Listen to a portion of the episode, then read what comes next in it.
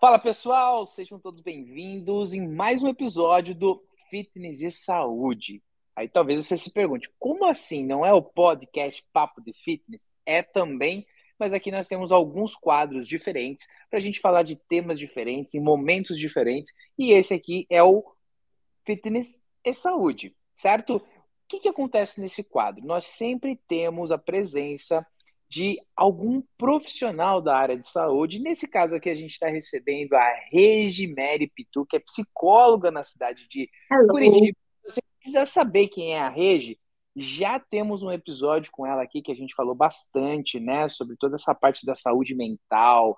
A Regi, inclusive, é psicóloga, né, da nossa super atleta Victoria Campos, né, do CrossFit brasileiro. E hoje também estamos recebendo a excelentíssima presença pela primeira vez nesse quadro de quem? De quem? Do host aqui, chamado Fábio Broco, que tem a agenda mais concorrida desse mundo, gente. Olá, Brasil! Olá, mundo! Regi, obrigado pela sua presença, né? É a minha primeira vez no quadro, mas por que, que eu vim nesse quadro agora? Porque a Regi tá aqui, gente. A gente só troca figurinha. Ele levou a sério entendeu? A gente fica lá só vendo as coisas lá, tudo direitinho. Mas, ó, é, o Fitness e Saúde, então, tem essa proposta, né, de um papo mais curto, você que está acostumado com os episódios mais longos, né? Então, aqui a gente vai bater um papo bem direcionado, rapidinho. E eu já vou deixar o recado. Você já se inscreveu no canal do YouTube? Se você está assistindo a gente no YouTube, já faz o favor de se inscrever e já vai lá nas nossas redes sociais, segue a gente no Instagram, vai também fazer o quê? No Spotify ou no seu agregador de podcast favorito. A gente é o Papo de Fitness Podcast. Já dá cinco estrelas. A gente não trabalha com quatro, tá, gente? Cinco estrelas. Finge que você tá no Uber, que você gostou muito, que ganhou balinha e bebeu água. E você pode também fazer o quê? A pirâmide, que não é pirâmide financeira, porque pirâmide financeira é crime. Qual é a pirâmide? Pirâmide do bem. Você vai mandar esse episódio para três, que mandarão para mais três e assim sucessivamente. Manda no grupo do box, aquele grupo da tia que só manda bom dia, boa tarde, boa noite mandar algo útil. Dá uma cutucada, você fala, olha, acho bom você ouvir esse episódio. De repente a pessoa vai falar assim, nossa, eu realmente precisava. Enfim, ajuda a gente a te ajudar, né? Porque o que eu tô querendo dizer, para a gente produzir conteúdo de qualidade, a gente precisa que as pessoas contribuam com a gente. Então, obrigado e não deixe de já olhar o perfil da Reg. Você quer ver mais o que ela posta e tal? Então tá aparecendo aqui na tela, se você não tá vendo, porque você só tá ouvindo pelo podcast, né? Aí no agregador, é Regimere com G Regimeri, tudo com é, é, R-E-G-I-M-E, ou M-E-R-I, Pitu, P-I-T-U. Vá lá, já segue a nossa convidada, fala, eu ouvi no Papo de Fitness, já, não pede consulta na DM, marca, é profissional, vai lá, marca uma consulta, veja. Enfim, é isso. Vou voltar, porque eu falei que o papo é curto, eu mesmo estou levando meia hora. Dani, qual é o tema? ah, mas ele, ele é assim, gente, ele se empolga e tá tudo bem, porque ele mora nos nossos corações. Regi, é, você pode, Broco, você pode. Você viu só, Broco? Você tem moral, Broco. Obrigado. Regi, bem-vinda mais uma vez aqui no Obrigada, Papo Fitness, agora no quadro Fitness e Saúde. E, Regi, eu vou deixar você falar para nossa audiência qual é o tema de hoje, que é de suma importância, obviamente você vai somar muito com a gente, né? Ai, eu não sou assim tão expansiva quanto o Broco para falar como e qual será a nossa temática, mas hoje a gente está aqui, né, junto para falar sobre algo muito importante que são os transtornos alimentares, né? Provavelmente as pessoas que estão escutando já ouviram falar sobre transtorno alimentar. E a gente vai ampliar um pouquinho aí esse tema para que as pessoas entendam, né, o que, que é isso, de onde que vem, o que, que é, como é que funciona, para a gente poder desmistificar algumas coisas também. Muito bem, muito bem. E é, uh, por incrível que pareça, né, os distúrbios alimentares, os transtornos alimentares, eles estão aí assolando boa parte da população mundial. Vocês concordam comigo, Broco e Regi? Eu acredito Sim. que é, ela vai né, nos, nos, explicar sobre isso, mas eu acho que, eu, na minha concepção, o transtorno alimentar tem muito a ver com a ansiedade também. Acho que a ansiedade é o mal do século, né? Então, a gente está uhum. vivendo essa loucura. Então, tanto, uh, né, tanto para quem uh, come demais ou não come nada, tem, é, é, tudo a gente está descontando na comida. Ou odeia ou ama. Eu acredito que realmente é, é o que a gente percebe, né? Assim, pelo menos na minha ver, né, modo, forma de ver, até pelos números né, em alguns países, em termos de obesidade, enfim, né, quando a gente pensa em obesidade, parece que sim, né? Eu acredito que sim. Sim. Interessante demais. Regi, então explica hum. para nós aí, com todo o seu conhecimento, né, da sua área que você domina super bem, o que, que a gente pode encarar? O que, que são os, os distúrbios alimentares, os transtornos alimentares, aí para nossa audiência entender e não ficar mais nessa dúvida, né, do que é ou não é. Uhum. Tá. É, os distúrbios alimentares, vou tentar falar de um jeito bem ok, assim, né? É, nada mais é do que um, um, um, né? Uma disfunção do seu comportamento em relação à comida, né? Isso que o, que o Broco traz é, é, é, é a realidade. O mal do sacro realmente é a ansiedade, mas a gente encontra na comida é, diversos significados, né? E aí, para cada pessoa, o significado que ela encontrar na alimentação e na comida, na forma de comer, no jeito de comer, na quantidade de comer, a gente pode aí estar tá encarando ou não, né? Um transtorno, um distúrbio alimentar. Então, eu costumo contar uma historinha, eu juro que ela é bem rapidinha, mas eu costumo contar uma historinha assim para a gente entender. Quando a gente nasce, a gente nasce um pacotinho vazio, né? É aquele bebezinho ali que só sabe chorar, fazer cocô, dormir e comer. E aí, quando a mãe pega a gente no colo e coloca ali no seio para se alimentar, você não está só alimentando a criança de, de alimento orgânico, né, do leite. Você está ali fazendo carinho na criança, a criança está se sentindo protegida. Tem criança que chora, a mãe já automaticamente pega e já coloca no seio, justamente porque é algo funcional. A criança ela se sente é, parte, pertencente, é afeto, é carinho, é amor, né? Então a alimentação diante de um cenário emocional, ela é muito mais do que só comer para manter um corpo em pé, sabe? Então, eu acho que aí já traz um, um, um significado um pouquinho diferente para essa questão de como a gente vê a alimentação, como a gente enxerga todo o processo alimentar, né? Do que é que eu estou me alimentando. Desde o momento lá que a minha mãe me pega no colo, para que eu mame, né? Para que eu esteja me nutrindo de, de coisas que eu preciso no meu corpo orgânico. Além disso, o que, que é esse momento? Qual que é a representação desse momento para a criança, né? E aí depois a gente vai crescendo e a comida ela, ela não para de ter significado. É, eu não sei se um de vocês dois já foi em alguma comemoração, em alguma celebração que não tivesse nem bebida e comida. Ah. Qualquer coisa que a gente faça, celebrar, ou até em velório, gente, até em velório. Você vai, tem café, tem pão. É, assim, no Brasil não é tanto a cultura, mas nos Estados Unidos é comum ainda até ter buffet, serviços para o velório, né?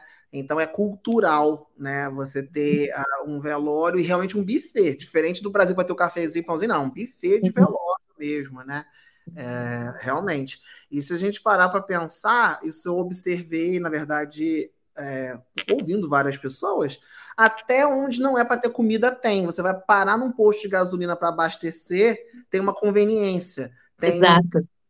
E eu já percebo aqui no Rio, né, no estado do Rio onde eu moro, tem um famoso posto no meio do caminho que tem as coxinhas fritas, crocantes e com recheios diferentes. É um posto de gasolina que a propaganda na estrada é a coxinha. Então, assim, é, você está parando para abastecer um carro, você não precisa comer, mas é a oportunidade. Ah, tá ali, eu já vou comer e tal. Então, uhum. comemorando ou não, tem comida, né? A comida virou. Sim. Um, Sim. Né?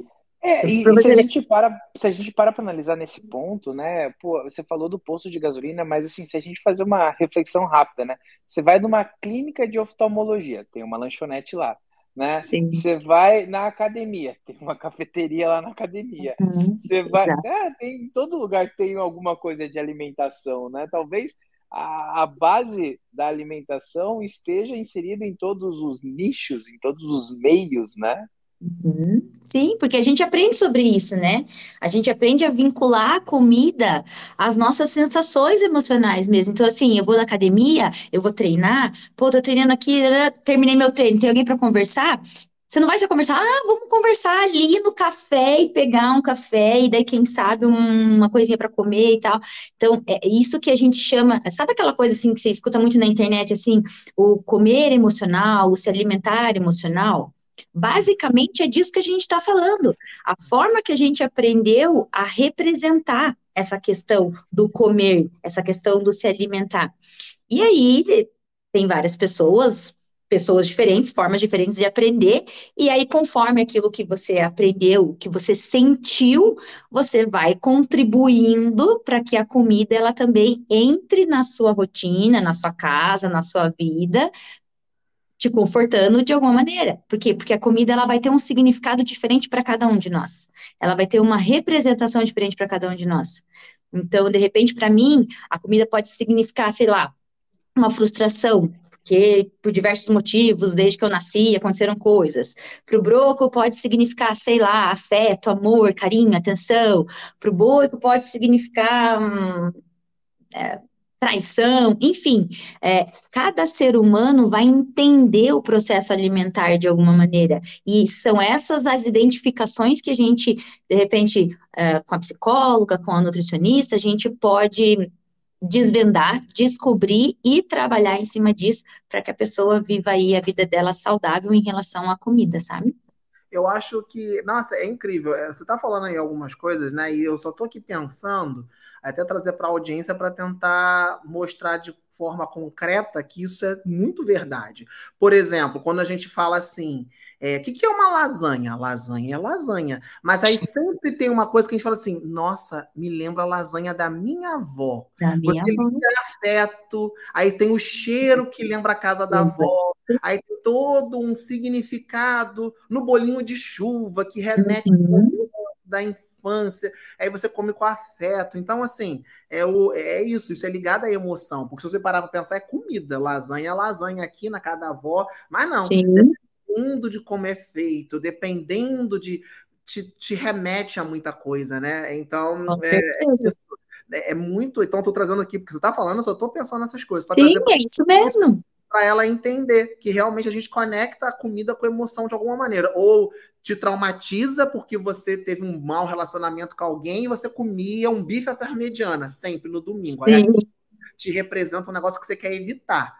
Ah, eu comia japonesinho com namoradinho, namoradinha, agora eu não quero mais. então a gente consegue criar um laços afetivos além do que era Sim. realmente comida. Comida é alimento, né? A gente, mas a gente faz algum um laço além. Isso realmente Sim. faz né?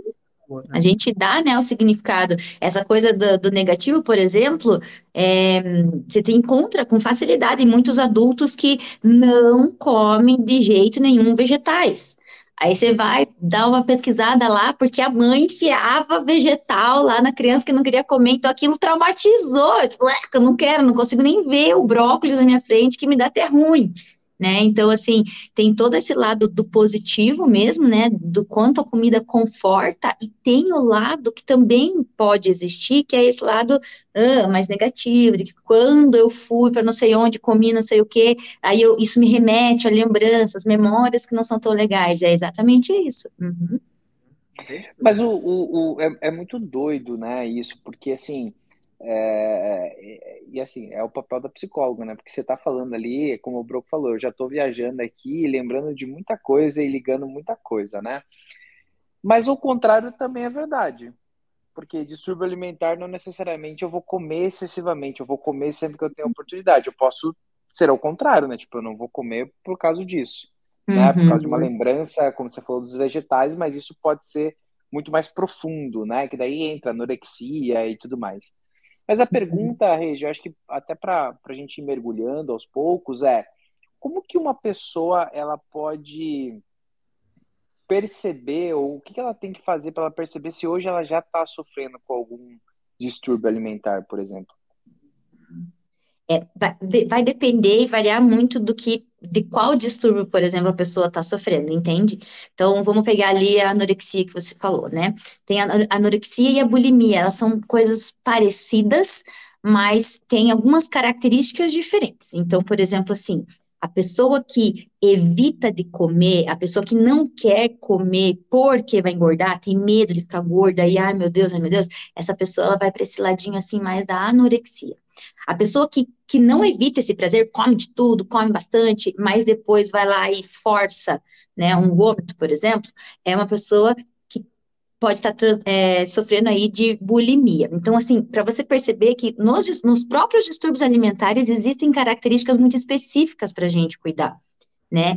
Então, mas eu sempre digo assim, se você se sente desconfortável com a forma que você está comendo, com a quantidade que você está comendo, o jeitão assim que você vê, que você percebe a comida, a gente já consegue notar alguma coisa de diferente. Assim, sabe aquela coisa assim, nossa, acho que eu estou comendo demais. Ou, nossa, acho que isso aqui talvez não seja tão legal para mim. Porque essas percepções, todos nós seres humanos, nós conseguimos ter. Às vezes, o que é difícil é a gente aceitar Agora, identificar a, a, a, problemática, eu acho que não é tão difícil. Acho que o mais difícil é você reconhecer e aceitar que aquilo pode não ser um comportamento bacana, pode não ser uma coisa legal, sabe?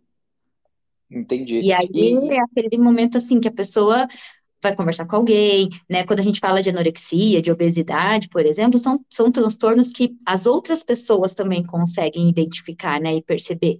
E aí a família pode conversar, a própria pessoa pode pode pedir, solicitar por ajuda, né? Mas, por exemplo, a bulimia, a bulimia é muito difícil de você perceber, pessoas de fora perceberem, né? Quem está percebendo ali é, é, é a pessoa que está fazendo aquele comportamento, né? Então, existem esses distúrbios que as, o mundo está vendo e pode te ajudar, e existem aqueles distúrbios que são mais velados, e aí é muito da pessoa sentir, perceber quão aquilo está fazendo mal para ela, né? Quão aquilo está sendo disfuncional para ela. É, e, e por exemplo, às vezes a pessoa fala assim, ah, mas eu, eu não sou assim toda vez que eu tô comendo. Por exemplo, eu tenho um amigo, um conhecido, talvez vocês conheçam, talvez não, não vou citar nomes, mas, por exemplo, ele é viciado em pão fresquinho com manteiga, demais, assim, demais. E ele já me falou várias vezes, inclusive ele já falou isso publicamente, mas quem sou eu para apontar o dedo, né, Regi? É, que assim, se ele Deus sentar aí. chamar de alguém? É, é, sou eu, gente. Ele tá falando de mim, essa pessoa sou eu. Mas assim, é, ele senta, ele come cinco pães ali, fresquinhos, quentinhos, sabe, naquele momento. E talvez ele só faça isso com, com o pão, daquele uhum. jeito, com aquele pão, e não em todas as refeições, com todos os alimentos. Isso também é preocupante, é um sinal, assim, só para a gente ajudar esse meu amigo, oh. por exemplo. Se seu amigo for quem eu estou pensando, e a gente sabendo um pouquinho aí do histórico dele, acredito eu que essa pessoa já esteja consciente. E aí é uma grande diferença, entende? Quando a pessoa está consciente do que ela já passou, do que ela pode vir a passar e do que, que aquele pãozinho significa para ele, para ele ser humano.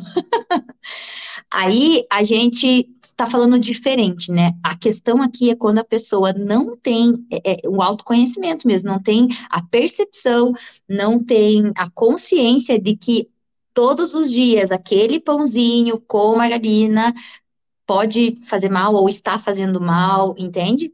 Então, é de você que ele está falando, Broco? Ele tá falando de mim. É porque eu sempre comentei, mas aí, né, ele tá falando isso, mas ele não tá contando a história toda. E você que tá só no Spotify, corre agora pro YouTube para ver as caras que a gente estava fazendo, né?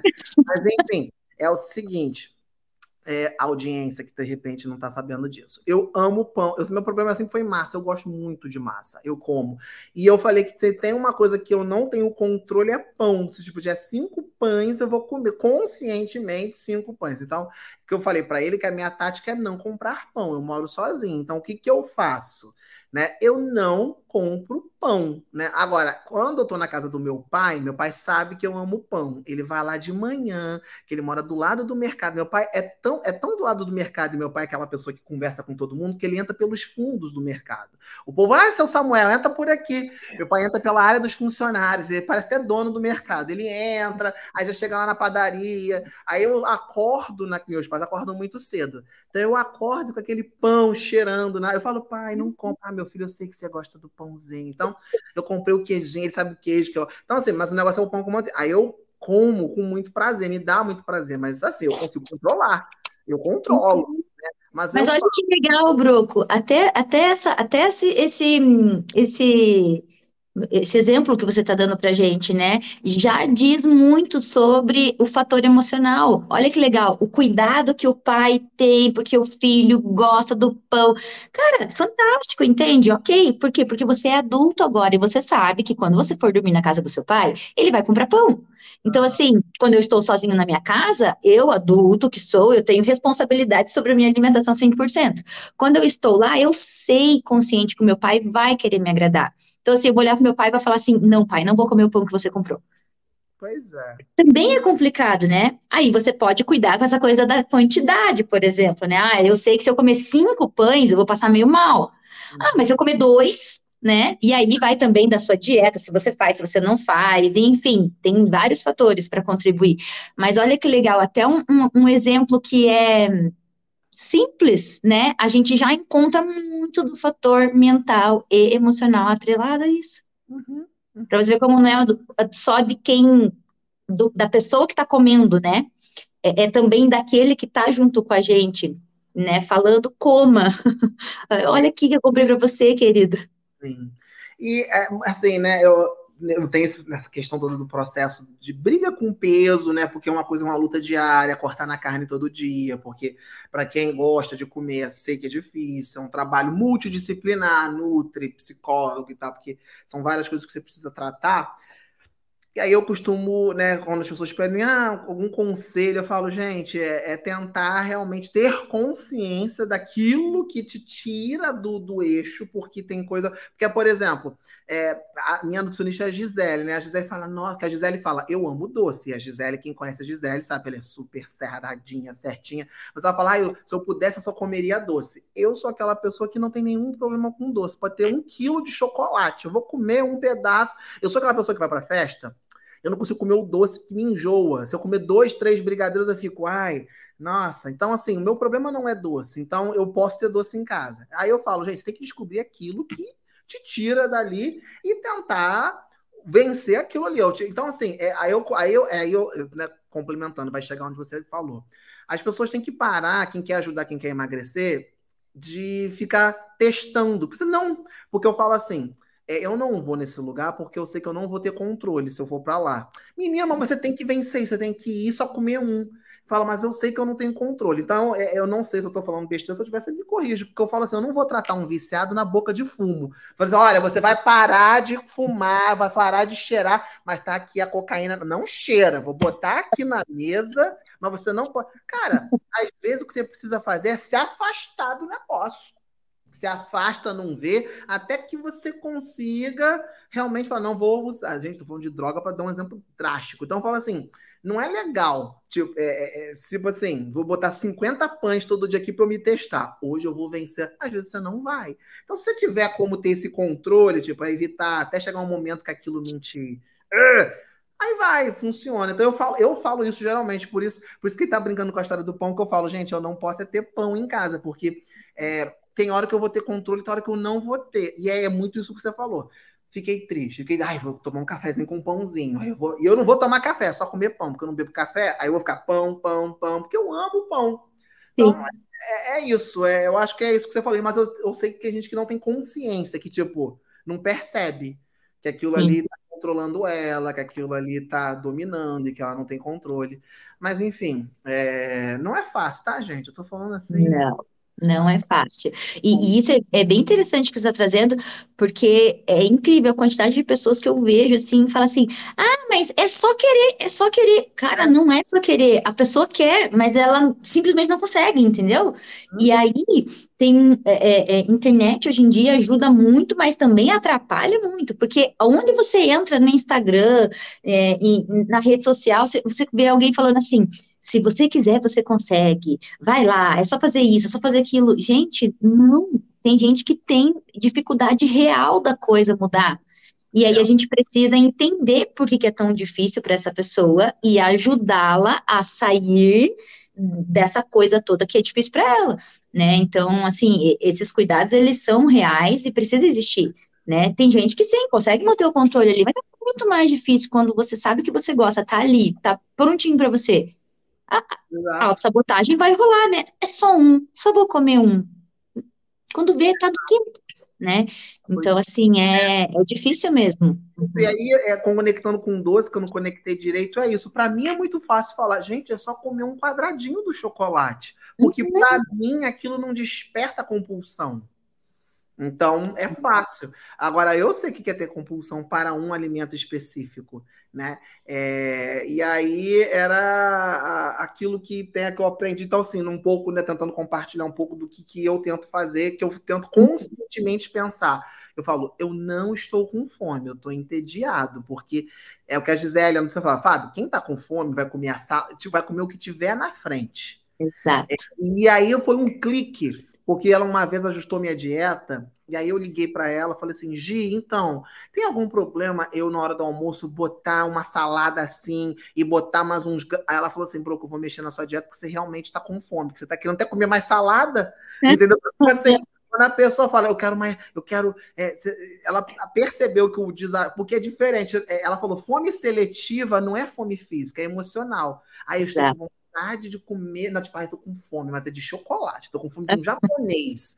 Isso não é fome, é, é desejo. É, é um desejo, porque fome mesmo, você abre a geladeira, tem uma maçã, você vai comer a maçã, tem um pedaço de, de, de brócolis, você vai comer o brócolis, tá com fome, né? Então, Sim. eu tentando criar esses mecanismos. Quando eu começo a pensar assim, Hum, pão agora, peraí, mas por que, que eu quero pão? Porque eu não posso comer o que está aqui? Eu tenho uma fruta, eu tenho, tá aqui murchando na geladeira. Por que, que eu não, não pego uma cenoura? Então eu começo a tentar criar essa consciência, mas é isso. É porque é, o que a gente tem compulsão é difícil controlar. O que não tem é fácil. Então você de casa não fica falando para a pessoa que está emagrecendo. É ter controle, é só comer uma fatia de pizza. Não precisa comer duas. Tá, mas e, né? E aí? Exatamente. É isso mesmo. É, a, minha, a minha Nutro falou assim para mim um dia: Rei, quando você, você já estiver com fome, você pensa num pratão de arroz, feijão, brócolis, salada, e você pensa, eu comeria isso? Se você comer isso, é fome.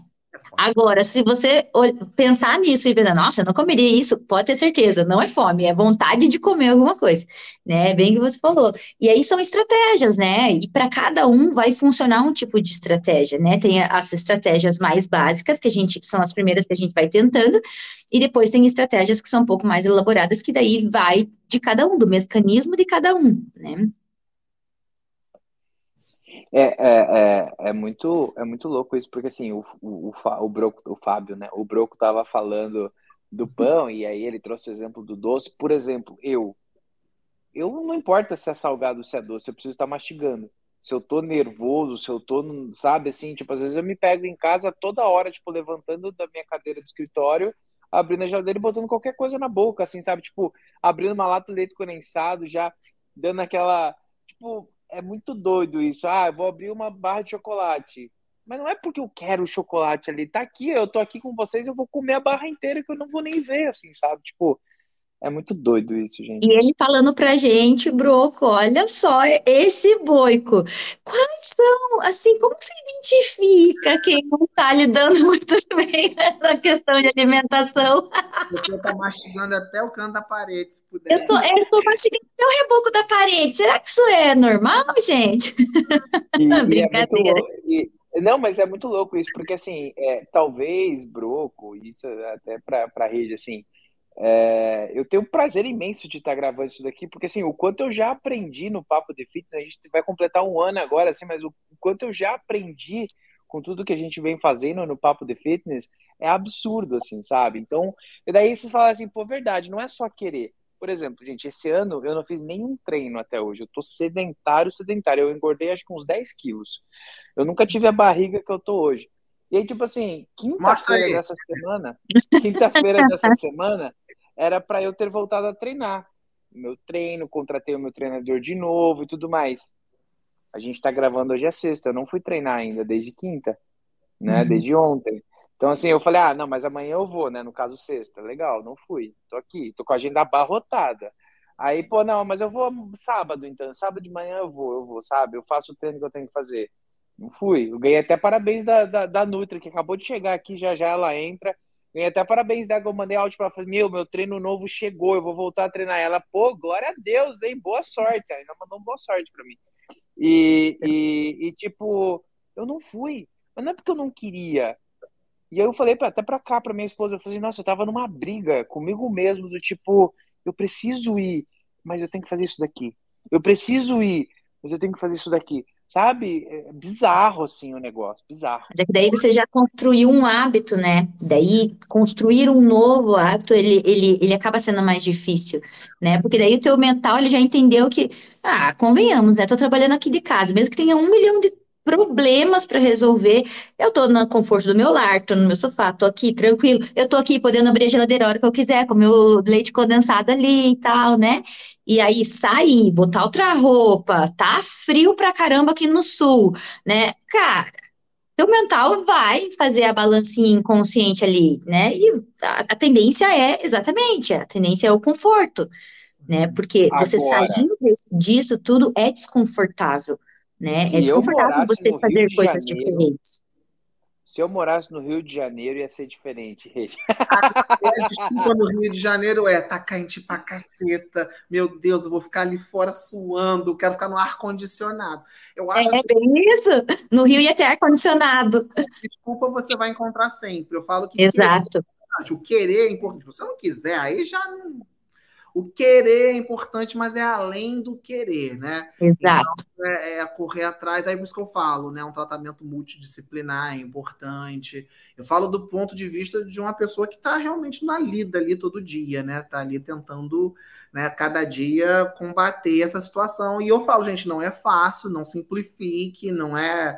Gente, olha que milagre. Cada um vai ter seu processo. A nutricionista daqui a pouco vai entrar aí, ela com certeza vai falar uhum. isso. A dieta é algo, por exemplo, aí eu falando da dieta, é muito individualizado, né? O que funcionou em mim, que vai funcionar em fulano, que nós somos pessoas diferentes. E aí tem a psique, aí a cabeça, então, e tanto é, eu queria né, aproveitar falando de distúrbio, queria trazer esse assunto, né? Porque eu conheço várias pessoas que, uh, desde quando começou esse tipo de cirurgia, até hoje, mais recentemente, que é a bariátrica, né? A, a cirurgia que faz a redução do estômago, ou que outras tecnologias, as pessoas emagrecem porque elas colocam um estômago muito pequeno, o corpo, né? Não tem como e vai emagrecer porque tem reduzem o tamanho de uma é, de, começa um copinho de 10 ml, enfim, começa assim, né? E só que tem muitos casos de reganho de peso, né? Porque a, o, a, o, psicológico não mudou. Então, conheço muita gente que foi fazer acompanhamento com psicólogo para poder trabalhar isso. Eu conheço pessoas, então, assim, falando disso, eu conheço pessoas que nunca mais engordaram, mas a grande maioria que eu conheço, mesmo depois de uma bariátrica, depois de um tempo, voltou a engordar, porque o hábito não mudou, né? Ela foi aquela uhum. coisa física, ela ganhou uma limitação física, porque tipo, o corpo não consegue comer mais, você vai passar mal. Mas depois, com o uhum. tempo, dando aquela forçadinha, voltou. Então, assim, é...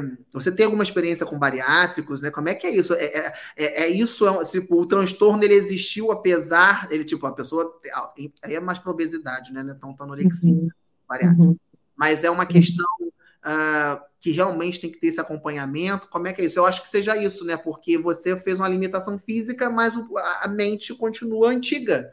E é isso Sim. que é a maior prova de que o que a gente tem que combater, na verdade, com, né, combater, né? Mas assim, controlar é a mente, né? Porque o corpo ele vai meio que obedecer a nossa cabeça.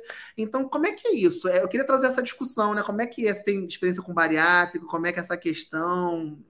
Como é que é Sim. Isso? Sim, é, os meus primeiros trabalhos com distúrbio foram, foram com, com pacientes é, uh, bariátricos, né, obesos. E eu sempre digo assim que o paciente obeso é um paciente difícil, né? Por quê? Porque o paciente obeso, a grande maioria, tá? Eu não vou falar 100% deles, mas a grande maioria tem uma questão emocional muito forte, assim, com, com o eu não vou conseguir, né? É, é, é, um paciente que tem muito essa coisa assim do fracasso. Então, a tendência, como isso já existe há muito tempo, a tendência é que ele sempre se sinta assim. Então, o mental dele diz para ele: você não vai conseguir. Você não vai conseguir, você nunca conseguiu nada, né? E aí é um trabalho bem difícil, por quê? Porque você tem que identificar da onde que vem isso, para a pessoa entender como é que isso ainda opera para ela na vida adulta, e aí a bariátrica, ela deveria existir, não é assim, tá, gente? Porque tem médico a rodo fazendo cirurgia a rodo, assim, sem um acompanhamento, né? E, e aí deveria ter um, um, processo ali com o paciente bariátrico, meu Deus, de, de um ano mínimo, para entender o que está se passando, para ele ir percebendo ele, né? E aí sim entrar em contato com essa questão da bariátrica, porque é exatamente isso que você falou, Bruco. O teu, o teu físico, a tua estrutura é, física, o, a, o contexto onde você vive, vai mudar a partir do momento que você mudar seu pensamento, a partir do momento que você tomar posse de consciência das coisas, porque até mesmo quando a gente está consciente de algumas coisas, se a gente não faz nada para transformar aquilo, não adianta de nada ter a consciência, né?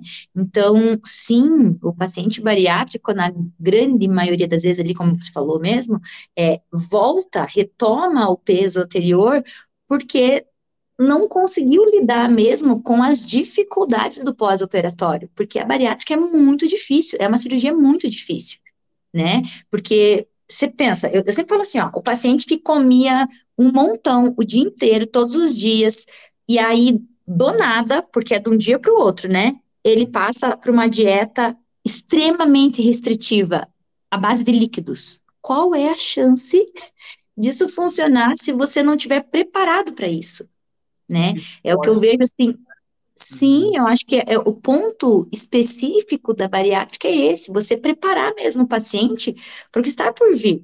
Porque assim, eu tô acostumada a comer, sei lá, 3 mil, 4 mil, 5 mil calorias por dia. E aí, quando eu faço a bariátrica, eu, eu não posso, entende? Porque senão eu vou passar mal, vai estourar meus pontos, é, é uma coisa física, é uma coisa orgânica, é dentro de mim, é fisiológico. Mas eu tô querendo, eu tô com vontade, eu senti o cheiro, eu olho para um prato de comida, eu quero comer, mas eu tenho que comer só a água misturada com a medicação, entende? Então, é, é, é, é muito difícil. E aí, preparar um paciente desse é necessário. Né? Até porque restrição gera compulsão, né? Com certeza. Então, a Com pessoa certeza. Tá e só pensando quando ela puder. Quando eu voltar a comer, eu vou comer a linguiça, eu vou comer. Uhum. Sim, né? Exatamente. Mas o boi que a então, gente. Então, assim, tá... o pensamento já está descontrolado, entende? Já está descontrolado. Então, você está só esperando quando aquela barreira física parar né? Aquela coisa física, aquele copinho que está só na sua barriga e que tem o ponto, quando eu parar. Uhum. Eu percebo isso, porque isso acontece com a gente que faz dieta, né? Muita gente, uhum. eu comecei a me polícia, por isso que eu acho que psicólogo é muito importante, eu comecei a entender isso. Eu falei, gente, eu tenho que parar de querer alugar um corpo. Isso aí, na verdade, é um termo da Gisele, né? O que é alugar um corpo? Que a pessoa pensa assim, eu tenho uma festa em dezembro. Eu tenho que emagrecer para a festa. Então ela fala, não, você quer alugar um corpo. Aquele corpo tem que chegar na festa. Depois não precisa. Uhum. Então, assim, você faz o diabo para chegar ali, só que aí depois. Então, assim, não é uma questão da, de metanoia, mudança de pensamento. É na questão de, não, preciso de um, né, para aquele momento. E isso é ruim, porque eu comecei a ter consciência, porque é um tal de. Não, eu tô de dieta, mas quando eu sair, eu vou num rodízio, eu vou não sei o quê. Uhum. Você que tá gordinho, tipo, tipo eu aqui, você pensa assim que eu sei, a gente fica assim na dieta. Não, tô comendo essa salada, mas semana que vem quando vai ter eu vou ficar na dieta 20 dias, eu vou. E isso é um problema, porque tu já está pensando num. Não é um problema querer comer, mas é o planejamento que a gente faz para, tipo, vou quando eu voltar a comer pão, eu vou comer pão. Então é difícil, né? É por isso que as dietas restritivas, elas quase nunca funcionam para os pacientes, né? Porque você precisa flexibilizar ali o processo de, da comida, do comer, né? Para que você se beneficie de fato com aquilo. Eu sempre digo, é, paciente que quer mudar de hábito alimentar precisa do nutricionista, precisa do psicólogo.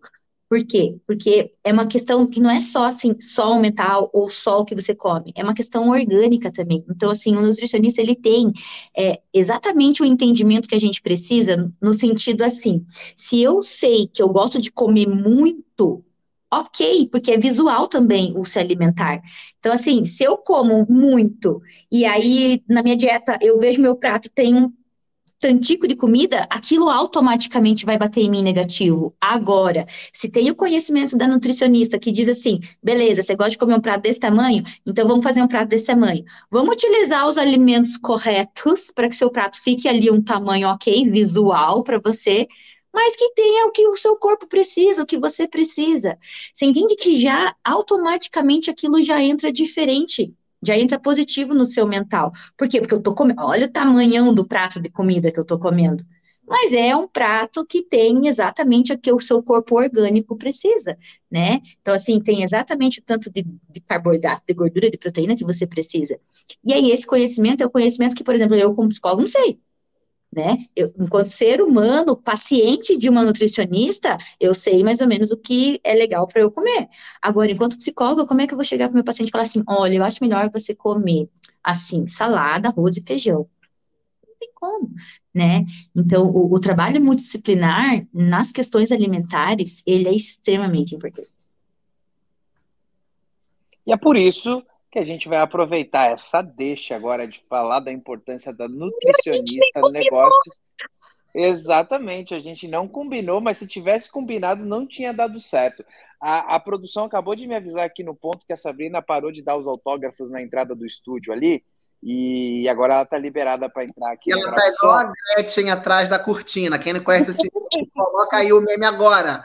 Vai, ela vai Exatamente. entrar. Exatamente. Tem que ser uma entrada triunfal. É, Sabrina, uh!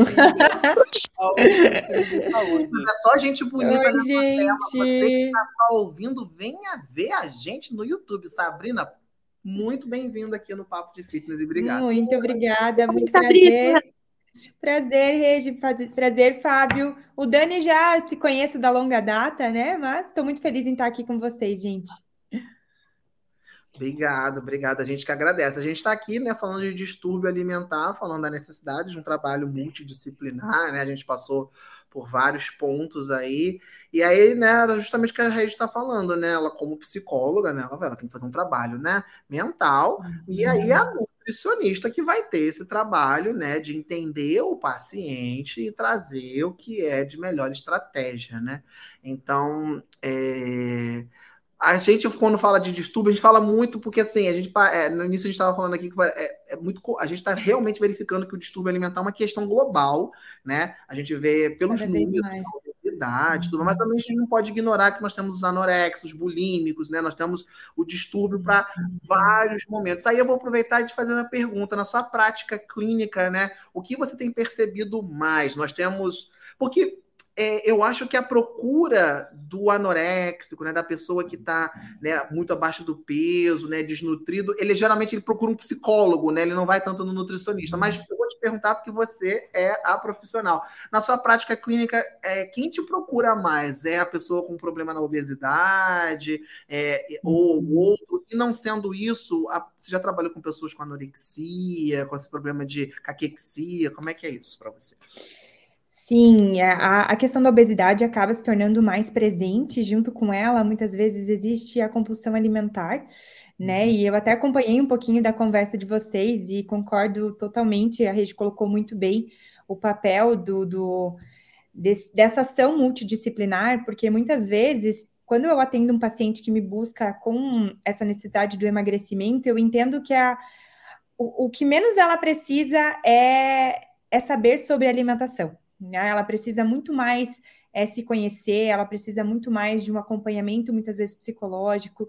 Inclusive, eu tenho essa prática de indicação é muito frequente, porque justamente eu entendo que, em muitos casos, mais dietas, mais é, imposições alimentares pode, na verdade, trazer mais insegurança e cobranças em alguns momentos da vida de alguns pacientes, né? Então, às vezes é preciso a gente olhar um pouquinho para trás, é, ó, vamos, vamos tratar isso aqui, vamos acompanhar isso aqui, vamos de repente mudar coisas mais sutis para a gente poder desenvolver e melhorar mais na parte do emagrecimento. Mas com certeza a parte de é, obesidade, a compulsão alimentar acaba sendo muito presente, até pelo padrão de alimentos que a gente tem visto crescer muito, né? Agora, nos últimos anos, é, os alimentos industrializados, eles são feitos para serem comidos até o fim, até uhum. nunca mais, né? Porque é, são alimentos com alto quantidade de gordura, açúcar, que libera uma sensação muito palatável. prazerosa, muito palatável. E aí, se a pessoa já tem um gatilho, né, para aquilo, junto de vários outros fatores, é, muitas vezes somados, a, acaba que a pessoa entra num processo de compulsão alimentar, descontrole alimentar muito grande, né? E isso é uma das coisas mais presentes, assim, o que eu mais vejo no consultório é essa parte, realmente. Entendi. É, é, sobre isso da indústria do alimento, né? Cara, vamos parar para pensar, né? A, a, ideia é vender. Uhum. Para que, que, eu vou fazer? A pessoa não só vai comer um, vai te satisfazer. Ó, não, come 50. Eu vou vender 50. Exatamente. Sim. Mas fa falando da indústria do alimento, recentemente aí a gente viu que o negócio está ficando cada vez pior, né? Porque nem o leite condensado, que beleza, já faz mal por ser leite condensado. Agora, nem leite condensado é leite condensado mais, gente. Entendeu? Nem creme de leite é creme de leite mais, gente. É, a gente entendeu? Tem... E, e, o acesso também a tudo isso é muito fácil hoje também, né? Meu, se liga, você pede, tem aplicativo, chega em 15, 20 minutos na sua casa. É tudo muito fácil, é imediato, né? E isso colabora até com a impulsividade de você comer né? É, com essa falta de controle. Exato. Eu estava vendo um, um, estudo, uma explicação. Eu gosto muito de cozinha, né? Eu gosto muito de cozinhar. Eu gosto. É um hobby meu que, assim, que eu gosto de investir. Tipo, se eu puder fazer um curso no Le Cordon Bleu em Paris, eu vou fazer o hobby, porque eu gosto da cozinha. Legal. E aí, mas é porque eu entendi, mas por quê? Eu comecei a desenvolver um pouco mais a cozinha. Eu comecei a entender que eu precisava eu mesmo controlar muito minha alimentação da forma que eu faço. Porque eu aprendi, por exemplo, que o arroz ele pode ser feito de diversas maneiras, com um banho de óleo uhum. ou sem. Então, assim, às vezes a gente está indo num restaurante, não, eu estou comendo comidinha saudável, é um arroz, feijão que a Nutri pede. Só que o feijão está sendo feito com 500 quilos de bacon, naquela gordura toda. Não é que seja ruim, é gostoso, é palatável, mas você fica embutindo caloria naquilo ali e você nem percebe. Então, você, ao invés de comer 300 gramas de carboidrato, 300 gramas de carboidrato, aí você fez um exagero, né? Mas aí por que eu estou dizendo uhum. isso? É, nesses meus estudos de culinária e tal, eu vi que nós temos dois parâmetros no mundo. Aqueles que abandonaram a cozinha, seguindo o modelo americano. O que é o modelo americano? Tempo é dinheiro. Você não pode perder tempo na cozinha. Uhum. Come um congelado. Descongela aqui no micro-ondas. É rápido. É, come rápido. Essa é a sociedade que ficou obesa. A galera que se, se, afastou da alimentação feita por ela mesma, cozinha, foi para o fast food, foi para o rápido. E a sociedade que seguiu uma coisa um pouco mais oriental, por exemplo, que eles gostam de cozinhar e tem aquela tradição, foi uma sociedade que. É, e você repara muito isso também nos orientais. Já tive a oportunidade para esses países, eles são mais magros, eles são. Mas vai por da comida é caseira. Inclusive, eu tenho um dado interessante que eu tenho uma pessoa muito próxima a mim, que foi um dos executivos da Arcos Dourado. Olha eu falando a mais, gente, eu não sei. Vou falar. Arcos Dourado é né? Eu trabalho mais lá, não vou dar nome, enfim, mas isso é verdade. Ele falou que, por exemplo, o McDonald's tinha muita dificuldade, por exemplo, na Bolívia. Eu nem sei se tem, não é nem questões econômicas, é cultural, porque ele falou o boliviano, eu acho que era Bolívia, ele tem o costume da comida de casa, tipo, eu gosto de fazer minha comida. O que, que, é isso? Uhum. Como um negócio que eu passo com um carro e pego um sanduíche. Então é isso. Uhum. E aí eu vi que no Brasil, durante um tempo, a gente chique é comer miojo, gente. É três minutos na panela, tá pronto. Chique é você ter um hot é. pocket, né? Eu não quero o patrocínio dessas marcas mesmo, então vou falar. Então, e aí é isso. É, é um pouco da ciência, mas claro que até a comida que você faz em casa, se você comer muito, você vai engordar, né? Porque é batata doce que você pode comer 10 quilos, né? Que é a questão do equilíbrio. Uhum. Mas é isso, a indústria do alimento ela, ela atrapalha muito, porque é isso, a gente fica no, meu Deus, um chocolatezinho, aquela balinha com açúcar, entendeu? É loucura, gente. É. A gente, indústria. Sim. Mas é, eu, quero, falou... eu quero deixar uma observação aqui só sobre o, o Broco gostar de cozinhar, que a gente está aberto a convites, né, meninas? De ir para Rio das Ostras. Com certeza, vamos ver se cozinha bem tá. mesmo. Tô louca para ir para Rio de Janeiro, fugir do frio, meu Deus. Meu pai, ele adora que eu vá. Minha mãe, quando ela vem aqui para casa, ela fica tirando foto dos pratos e mandando pro meu pai. Por exemplo, uhum. tem aqui na minha geladeira que eu fiz um pesto de espinafre. Minha mãe, nossa, eu nunca comi espinafre. Eu fiz uma salada de canjica branca com um pesto nossa. de espinafre. Que o povo só conhece a canjiquinha branca doce. Vou comprar minha passagem doce. aqui, peraí. É, compra minha aí também. Minha mãe comprou, e aí minha mãe, gente, um pesto de espinafre dá para fazer, porque é o amargo, né? Que é o equilíbrio do prato. Aí eu vou para casa do meu pai, ele fica, não, não gasta dinheiro que papai compra tudo no mercado. O que, que a gente vai comer? Ele quer que eu dê. Aí eu falo, o que, que você quer comer? ah, eu quero não sei o que, não sei o que. E eu tenho um prazer, eu gosto de cozinhar, mas eu não cozinho para grandes quantidades, é para pequenos grupos. Então, mas aqui, ó, quatro pessoas. Não é 10 quilos de arroz, a panela. Estamos um pequeno grupo. Estamos um pequeno, pequenérrimo, inclusive.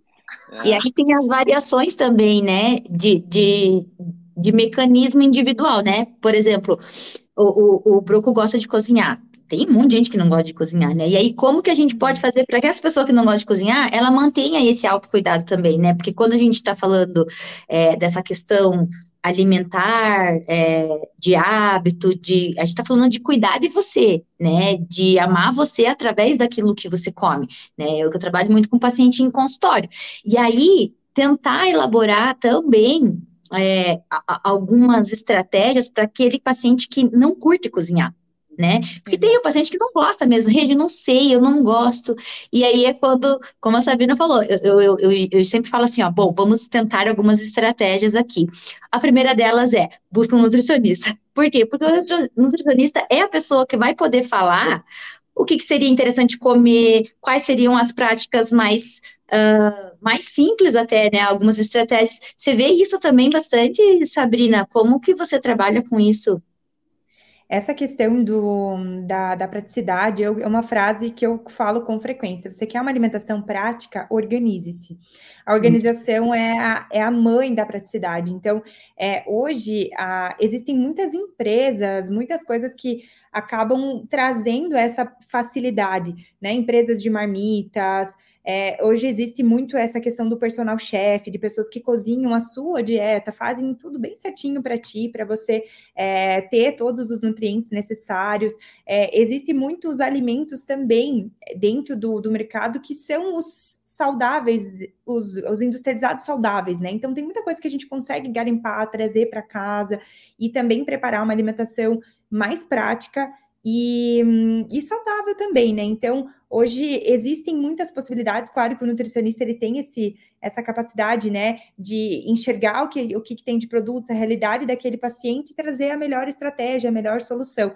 Mas é, hoje eu tenho, tenho percebido muito essa esse aumento da, da, da, das opções de saudáveis práticos também. Só que, claro, tudo exige um olhar, né? Porque também tem aquele que vem com a cara de saudável, mas não é né? A gente uhum. começa a ler o uhum. rótulo, começa a ver o que, que, tem por trás, e na verdade a propaganda é muito boa, mas a entrega não tanto, né? Mas eu, eu acredito que até é, essa questão das marmitas é uma coisa que na prática eu vejo que muitas pessoas se adaptam super bem, né? A pre, preparar a sua comida, se não se familiariza muito, comprar de alguém, às vezes até um parente. O que eu tenho feito de pessoas encontrando parentes que querem ganhar um troquinho aí, ah, faz as marmitas para mim, ah, minha tia cozinha bem, minha mãe uhum. cozinha bem. Aqui em casa, a minha mãe é, eu compro as marmitas que ela faz para nós, para mim e para o meu noivo. Então, é, um tempo eu comprava de uma empresa e a minha mãe, ué, mas por que, que eu não posso fazer para ti? Você não gosta da minha comida? Eu falei, claro que gosto, eu não queria te incomodar. Ela, não, eu, eu faço para vocês. E aí eu, eu, eu, compro dela. Então, assim, às vezes é a questão de a gente parar e analisar e tentar achar soluções, né? Porque a praticidade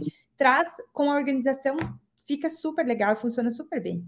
Gente, tive uma ideia agora. Vou dar aqui ao vivaço, ao vivaço pra gente, porque isso aqui tá gravado, né, gente? Mas assim, pra gente um dia pensar, é, fazer um programa só sobre rótulo. O que, que você acha dessa pena, né? Você acha uma hum, ideia legal? Com certeza. Explicar um pouco sobre rótulos, porque as pessoas, tá, eu Muito vou olhar legal saber o qual industrializado, porque isso é uma verdade. Já vou dar uma dica, gente. Passata de tomate, é, aquele tomate, ele não é um problema. O problema é o molho de tomate pronto. Você, ah, eu vou comprar uhum. aquele molhozinho para fazer um macarrão. Gente, dá para fazer, depois eu até ensino, né?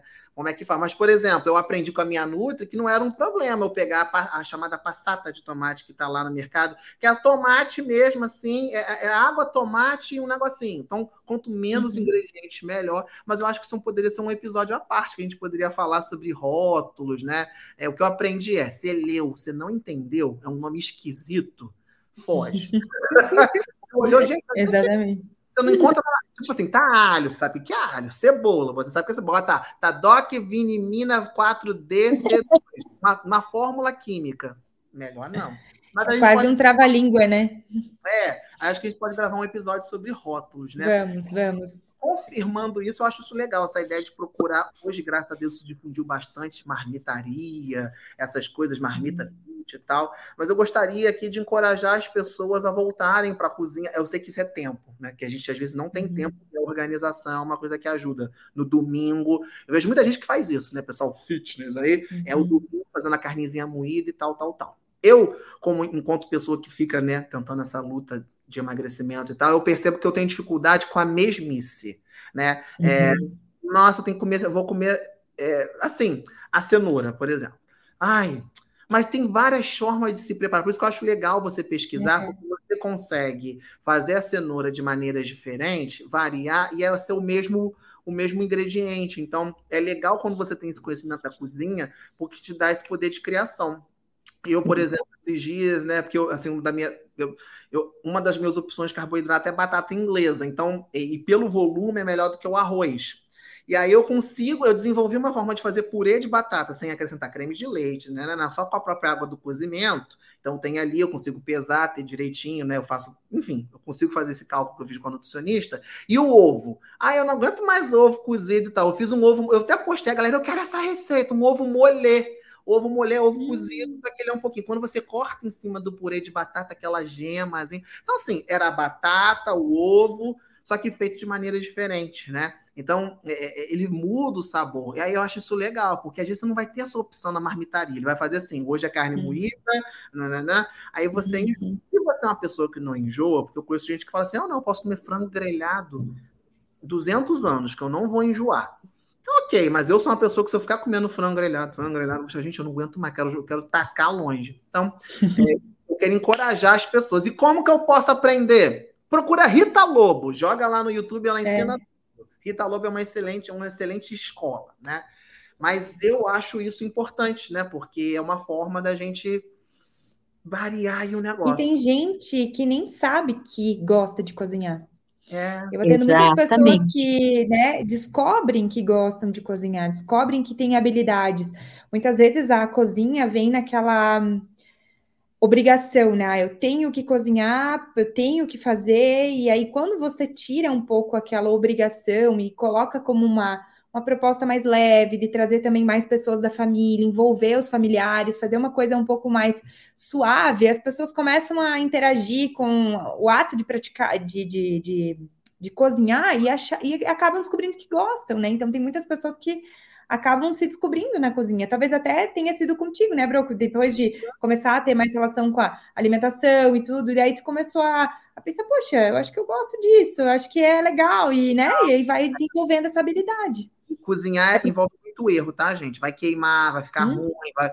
É, é, aperfeiçoamento. Eu acho que tipo, é, nem é tanto um talento, é uma, é uma, perfe... é uma técnica que você todo mundo consegue cozinhar, porque é, é, é um método. Então, com o tempo, você aprende a cortar eu não sabia cortar cebola, eu admirava quem sabia fazer uma cebola cortadinha, que eles chamam bronoise, que eles cortam. Eu falava, gente, que lindo, eu não sei fazer. É prática, você vai cortar torto, é, vai cortar o dedo, não corta o dedo, não, gente. Mas enfim, é, a cozinha é prática, então eu queria aqui aproveitar para encorajar você que, tipo, não, eu sou um desastre, vai fazer um desastre mesmo, cozinheiro da pandemia, que a gente tinha muito isso, né, que queimava as coisas e tal. Nossa, eu errei muito. Às vezes até erro, hoje eu erro menos. É difícil errar algumas coisas porque a gente já tem muita noção. Mas no início, ih, era difícil, era muito difícil. Mas é isso. Olha. E até o, o, aprender diferente, né? O que eu vejo muito aqui também, essa questão que a Sabrina falou de não gostar de cozinhar ou, ou aprender a gostar de cozinhar, às vezes você cozinha tanto da mesma forma, do mesmo jeito, e de repente trazendo só um, um, elemento diferente, né? Por exemplo, ah, tem, tem o marido, tem o filho, tem. Cara, traz todo mundo para a cozinha, cada um corta uma coisa, a gente só coloca na panela, faz algum temperinho diferente. Porque o cozinhar todos os dias e o cozinhar sozinho e cozinhar para outras pessoas acaba se tornando uma obrigação, né? E isso é, é cultural também. Então, quando a gente traz outros elementos para dentro de casa, para dentro da cozinha, para essa questão do autocuidado, para o cuidado familiar, acaba que a alimentação da casa inteira pode mudar e isso pode sim se transformar em algo prazeroso, algo diferente, algo legal, um momento em que todo mundo se encontra, né? Porque tem isso também. Ai, um que chega do trabalho e que tem que cozinhar o outro também chegou do trabalho, né? Todo mundo tá cansado. Então, assim, trazer, tira o filho do tablet, vamos, vamos, você faz isso, você faz aquilo outro, todo mundo na cozinha, cortou tudo, agora todo mundo, vou juntar aqui, e daí um vai lavando a louça, um vai fazendo outra coisa. Então, assim, são hábitos que a gente pode construir também diferentes. A gente vai aprender a lidar com essa questão do cozinhar e do se alimentar diferente, e que às vezes pode transformar uma família inteira. Pode trazer aí hábitos muito legais e muito saudáveis é, de relação humana mesmo, de comportamentos com as pessoas que moram com você, sabe? E sempre existiu essa relação afetiva com a comida, né? Sempre. Se, se você for olhar a história do ser humano, o comportamento alimentar, a comida sempre reuniu pessoas, sempre. E a industrialização, ela também afasta um pouco isso, né? Então é bem isso que você falou, Regi. Eu, eu vejo muito muito essa desconexão, né? Vem todo é, o que tem por trás do ato do cozinhar. Você vai cozinhar uhum. para alguém que você gosta, você vai preparar algo especial para comemorar. A, a, mesa é um lugar de partilha. Eu acho que a alimentação uhum. saudável não pode perder isso, né? Sim. Então, isso é bem importante. Acabou um pouco aquela situação de sentar a família para jantar. Hoje cada um janta num horário, na frente da sua própria televisão, ou está na frente da sua tela, e perdeu-se isso, né? Essa essa, esse costume, né, que era mais comum antigamente da refeição com a família. Então é tudo muito e isso também é um pouco da pressão da sociedade, né? Porque Tô falando do jantar. Na hora do almoço, então, às vezes só tem uma hora de almoço no trabalho, menos do que isso, aí você engole a comida, você não dá nem tempo daquilo processar e você acha que você está satisfeito, aí daqui a pouco está comendo outro negócio, você está fazendo.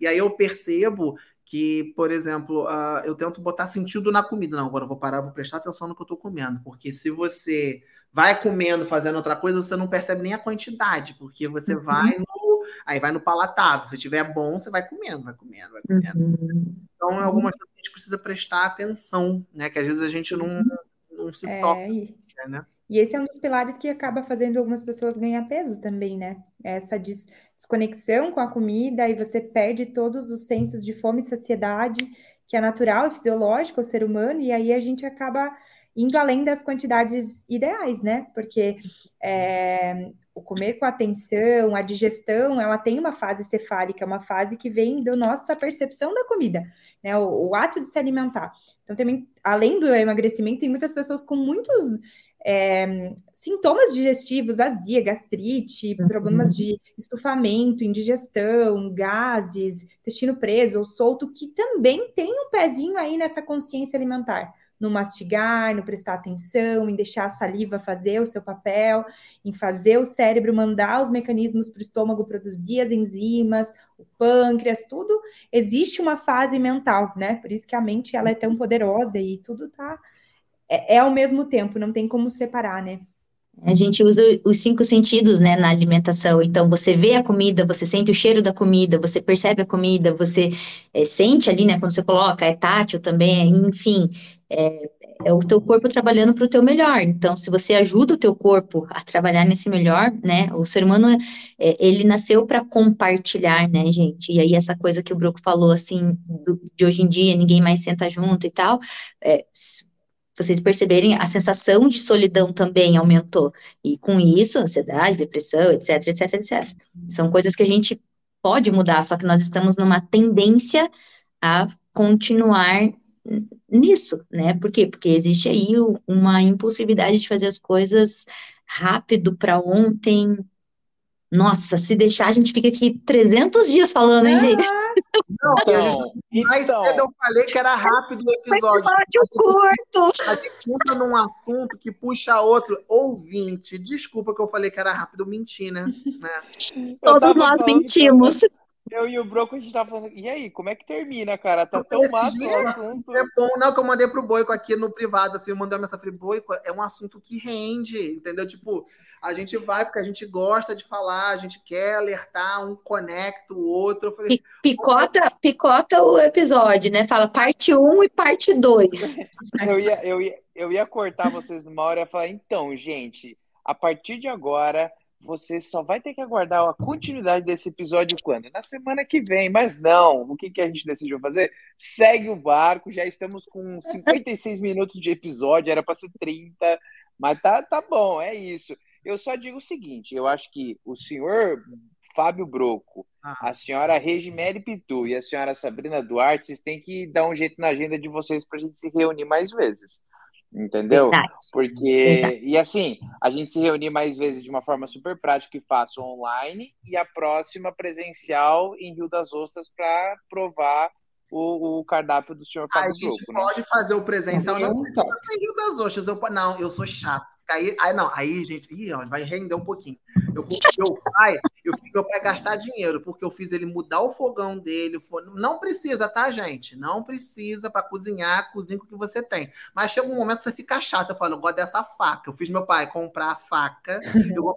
É, porque faca cega não dá, gente. Faca de as facas têm funções, né? Aí eu falei, não, eu quero uma faca. Aí meu pai, aí agora tem o fogão. Eu tenho, meu pai botou um fogão de indução, mas eu gosto de chama também. Porque a chama dá para controlar melhor. Aí tem os dois na casa dele, porque não, esse aqui é o fogão, porque o Fábio às vezes quer, quer chama. Eu quero fazer. Como é que eu vou fazer um. De... Enfim, não vou ficar falando, mas aí eu faço isso. Aí às vezes eu falo, não, não vou. Eu falo assim, eu, eu vou cozinhar, mas me dê os instrumentos corretos. Porque é igual o médico que te chega no posto de saúde, vou controlar a pressão, não tem, tem Fernegan. Vou controlar a pressão com Fernegan?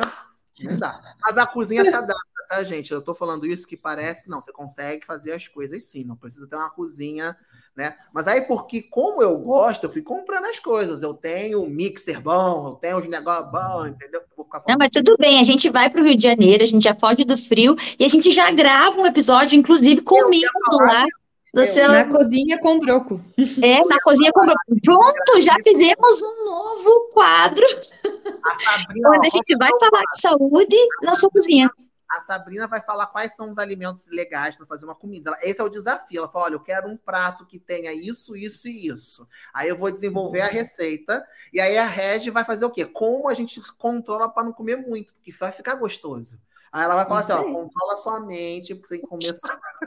controla sua mente, e eu lá. Hum, hum, hum, é, porque, por exemplo, esse, esse pesto de... Eu peguei minha mãe comendo pesto de espinafre com tudo que tinha na casa. Eu falei, mãe, isso era passar lá. Ai, mas tá muito bom. Ela tava passando no pão, passando no Era um negocinho para dar um toque na salada. Aí já vira demais, porque um pesto leva um pouco mais de azeite e tal. Tem que saber é. controlar.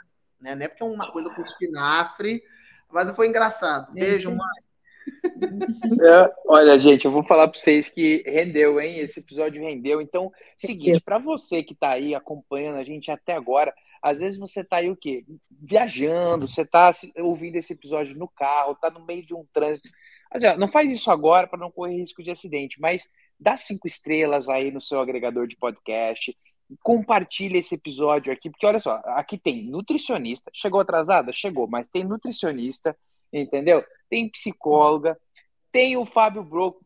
O Fábio Broco é americano, gente. Nem brasileiro ele é, ele é americano. Olha só como esse episódio tá caro, né? E tem eu aqui admitindo que eu só estou aqui aprendendo, obviamente, mas eu preciso pedir para você. Você está no YouTube, você vai deixar o seu like aí, você vai deixar o seu comentário, a sua avaliação, porque a gente quer continuar produzindo conteúdo para vocês com o maior prazer do mundo. Só que essa galera só volta aqui se a gente pagar bem, entendeu? E aí a gente precisa o quê? Ganhar audiência para poder remunerar essa galera para eles ficarem aqui gravando e discutindo sobre esses assuntos tão importantes com todo mundo. Então faz tudo isso que eu pedi para você, não é mesmo, Fabinho? Eu tô rindo com tipo, você é americano, eu tô cobrando em dólar, né? É isso aí, gente. Exato. É. Essa Dania portuguesa vai sair. Que o meu bisavô, Vixe, né? Euro agora. Então vai ficar muito caro, vai ser euro barra dólar. Então, galera, segue a gente, curte. Brincadeiras à parte, se você estiver aí no agregador, quer ver a nossa cara, vem pro YouTube. E também se inscreve, ativa o sininho e a pirâmide que eu falei, manda para três pessoas, que vai mandar para mais três, que manda para mais três. É isso. E uma dica: episódio longo, bota no fone, faz a faxina, mas não esquece de limpar aí atrás, né? Faz esse, é, a viagem, aquela viagem chata. Avião, gente, eu adoro ouvir podcast no avião, porque eu baixo antes de entrar, obviamente, né? E fico aquelas três, quatro horas ouvindo os podcasts. Então, é isso. Não sei onde eu te acompanhei nesse momento, muito obrigado. Mas a gente vai continuar, né, Daniel? Vai ter mais episódio, não vai? Vai ter muito mais episódio, obviamente. Mas é claro que eu quero agora dar oportunidade para quê? Para nossa psicóloga também fazer os agradecimentos finais dela, obviamente. Regi, que você tem aí para falar para nossa audiência? Eu preparei para isso. Agradecer, né, quem ficou aqui ouvindo a nossa conversa, né, acho que agrega com certeza em alguma coisa, né, acho que tudo que a gente conta, tudo que a gente fala, é, não é só do que a gente vê em consultório, é do que a gente também vive, né, é, porque nós também somos seres humanos, né? Então, eu, como psicóloga, também tenho os meus desafios aí com a alimentação, com a minha mente, com aquilo que eu preciso trazer de autoconhecimento para mim, para minha vida. Então, agradeço vocês que ficaram aqui conosco até o presente momento e voltaremos, com certeza voltaremos. Muito bem. Dona Sabrina Duarte, direto de São Bento do Sul, quais são as suas palavras para encerrarmos esse episódio? Eu acho que é só reforçando o que todos vocês falaram. Eu acho tão importante a gente trazer essas discussões. Isso é, é muito poderoso. Eu acho que o que, o que vem de bom com a indústria, com a indústria, com a modernidade, é essa, esse acesso à informação de qualidade em qualquer lugar. Hoje, é, isso é uma das coisas que eu acho que tem trazido muitas ferramentas para buscar despertar nas pessoas a sua melhor versão. E eu estou sempre muito agradecida e contente de fazer parte desse time. E vamos para vamos para próximas, próximas conversas e episódios. Com certeza vai ter muita coisa boa pela frente. Manda, Brocão, abre teu coração aí, vai. Não é isso, só quero agradecer, né? Obrigado aí desde já. E é isso, esse é o Papo de Fitness Podcast feito para você, né? Para você que tá gordo, para você que tá magro, para você que tá, para você, eu tô brincando. Então, galera, manda aí, que realmente, agora, brincadeiras à parte, esse episódio pode ajudar alguém que precisa criar uma certa consciência, né? Então, uh, é legal, porque muitas vezes uh, falta um pouco de acesso à informação. Então, manda que de repente você pode estar ajudando indiretamente alguém. Se você está ouvindo aqui esse episódio e se identificou com alguma coisa, saiba que você não está sozinho. Não vou falar que isso é normal, porque a gente não quer que isso seja normal, mas saiba que tem solução, procure uma ajuda, é, procure, se você tiver, obviamente, condições né, porque eu sei que isso envolve custos, procure né, profissionais que possam te auxiliar. Entenda que, às vezes, sozinho, às vezes a gente não consegue sair desse lugar. Então, não é nenhuma vergonha você procurar uma nutricionista, um psicólogo. Né? A gente tem que parar de achar que psicólogo é porque a pessoa é doida. Ainda bem que isso tem diminuído com o tempo, né? Esse tipo Graças de... a Deus.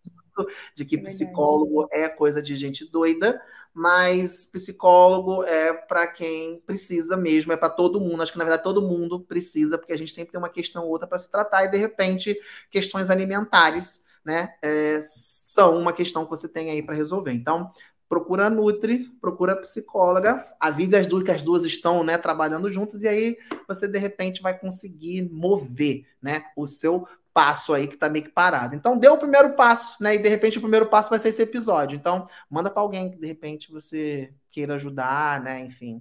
Não manda como indireta, não. Não, tu tá gordo, manda com calma, com amor e com carinho. Já pensou, tu tá muito gordo, escuta isso aqui, a pessoa vai te xingar. Vai, olha que interessante. Olha que legal isso aqui. Se a pessoa está falando que eu tô gordo, não, eu achei interessante todo. Você escutou? Escuta e depois fala comigo. Aí Faz isso, faz é. uma coisa inversa. Muito bem. Galera, a gente vai ficando por aqui nesse episódio. Muito obrigado, obrigado por tudo. E a gente se encontra, porque quando você piscar os olhos, já tem um episódio novo do Papo de Fitness no seu Tchau, tchau. Obrigada, meninos. Obrigada, Sabrina. Tchau, tchau. tchau. Valeu, obrigada, gente. Tchau,